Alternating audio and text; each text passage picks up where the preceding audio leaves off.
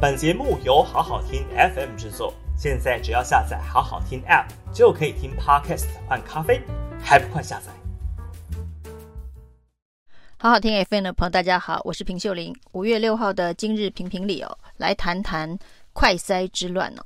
那快筛之乱终于引起了蔡英文总统的不满了。那今天陈时中说呢，会赶快想办法解决。事实上呢，因为快筛引起的乱象。除了呢苦了所有的民众哦，必须每天在药局门口大排长龙之外，现在呢，因为这一个没有事先准备采购快筛的超前部署的笑话，也让指挥中心呢乱了套。而这个乱套当中呢，却发现了疑云重重哦。那最严重的问题呢，当然是现在所公开招标的快筛试剂进口商。的这一个采购案了，那其中被踢爆有一家高登环球生医公司啊，它的前身呢是小吃店呢。那在这个转型进出口登记改变更名为高登环球生医公司之后呢，一年半之内就成为卫福部特案核准的十五家医材进口厂商之一哦。那这真的是令人啧啧称奇哦！他过去从来没有做过医疗器材进口的业务，结果呢，从小吃店更名没多久，卫福部就核准他可以做这样子的业务哦。他是一个资本额只有两百万的公司哦，而这一次呢，他要协助进口的快筛试剂哦，据说有一千七百万剂，也就是说呢，是一个十六点五亿的标案。那就这个政府公开采购的标案里头呢，是必须先拿出百分之五到十的押标金的。也就是说呢，这一个高登公司哦，必须先拿出八千万到一亿五千万的这一个押标金，才能够签这个采购合约。一个资本额两百万的公司。他怎么拿出这个押标金哦？于是有人说他背后有金主。那背后有金主，为什么不用这一个比较正式而且合理的公司来跟卫福部签约哦？这是疑点之一啊。那来看一下这一个高登环球公司的背景啊。那他的董事长呢是一个诈欺犯呢。那而且呢，他诈欺的范围都跟医材有关，所以以卫福部。以这个指挥中心的人脉关系，不知道这家公司有问题的可能性应该是相当的低啊。今年三月份，台中地检署才起诉了高登环球公司，在二零二零年八月的时候呢，曾经这个诈欺过贩卖黑心口罩。那当时呢，这一个口罩国家队的弊案连连，其中一桩呢就是高登环球生医啊。他买了这一个合格的口罩国家队的包装纸盒，跟他购买的是包装纸盒。然后呢，这个像这个购买的者呢，宣称他可以呃出货这个合法合格的医疗用口罩。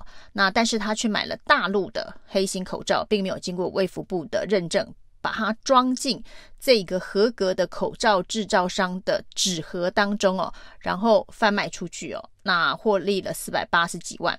收到货的人觉得非常的可疑啊，这口罩上面没有合格钢印，于是去检举，才把后面这一连串弊案给扯了出来哦。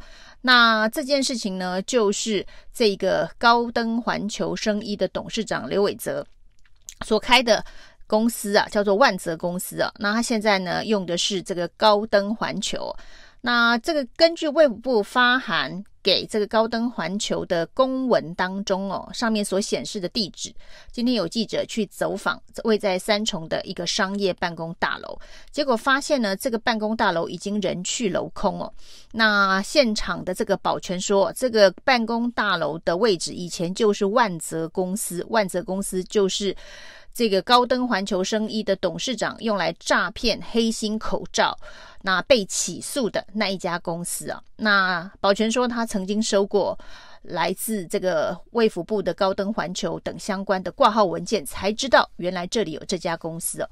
不过呢，现在不管是这个万泽或是高登环球，都已经人去楼空，这里就是一片呃已经家具都搬光的一个空的地址啊。那这就是一个人头公司啊。那卫福部呢，居然把这么一大笔的生意，一千七百万的快筛试剂的采购，价值十六点五亿的预算，交给一个人头公司来进行采购，这个合理吗？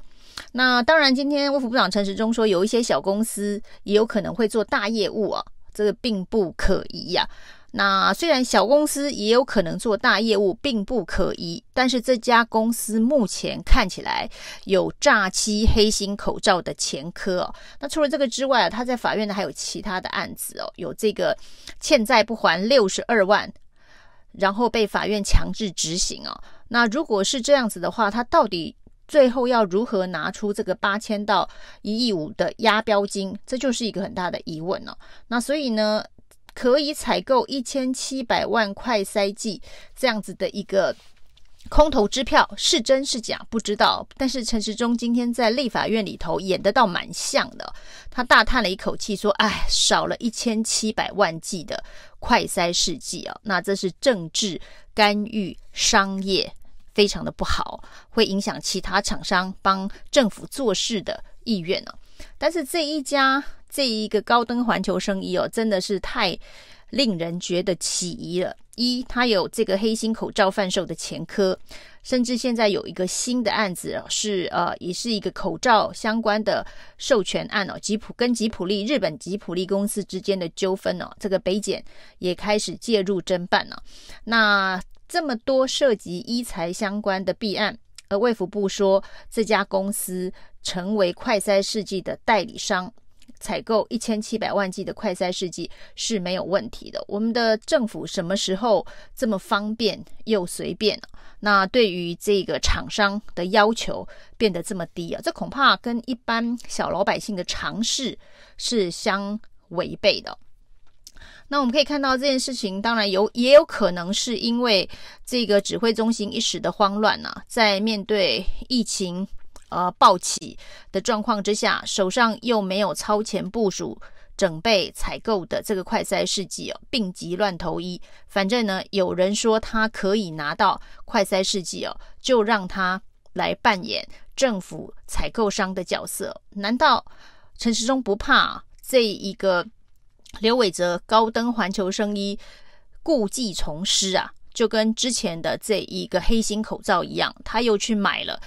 这一个合法的快筛试剂的包装盒，然后把包装盒内的这个快筛试剂偷天换日换成黑心产品，或者是换成陈时中最讨厌的中国大陆制的快筛试剂。难道陈时中不怕刘伟哲这个有黑心口罩前科的这个采购厂商，接下来在做的是黑心快筛剂采购的事实？那当快筛剂。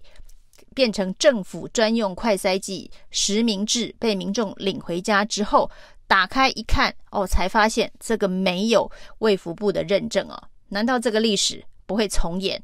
他不担心吗？那整件事情到现在哦，到底真相是什么？恐怕真的得靠检调这个调查。不过呢，在这个政治动员上面呢，已经看到很多民进党的网军侧翼啊，说是呃踢爆这个弊案哦，害台湾少了一千七百万剂的快筛剂啊。那事实上呢，这个诈骗诈欺的长夜犯呢，他到底能不能拿出这个合法的？不是黑心的快筛试剂，现在恐怕没有人知道。那现在呢，就说少了一千七百万剂的快筛试剂，是少了一千七百万合法的快筛试剂，还是少了一千七百万剂黑心的快筛试剂哦？从这个刘伟哲的前科来看哦，黑心快筛试剂的机会恐怕也是不低啊。那现在。到底要如何得到足够的快筛试剂？蔡英文总统对于药局门口大排长龙，民众买不到快筛试剂，已经是讲了重话了。那接下来就是陈时中的问题哦。那甚至我们看到这一个陈建仁哦，当然先不谈他跟柯文哲之间谁有读书谁没读书。快这一个快筛阳性能不能够等于确诊阳性这件事情哦，已经由陈时中来帮柯文哲背书，柯文哲是有读书的。那很多人当然也去灌爆了陈建仁的脸书啊。那这当然只是一个意气之争啊。不过从陈建仁的发言当中，他说他大家不要太恐慌。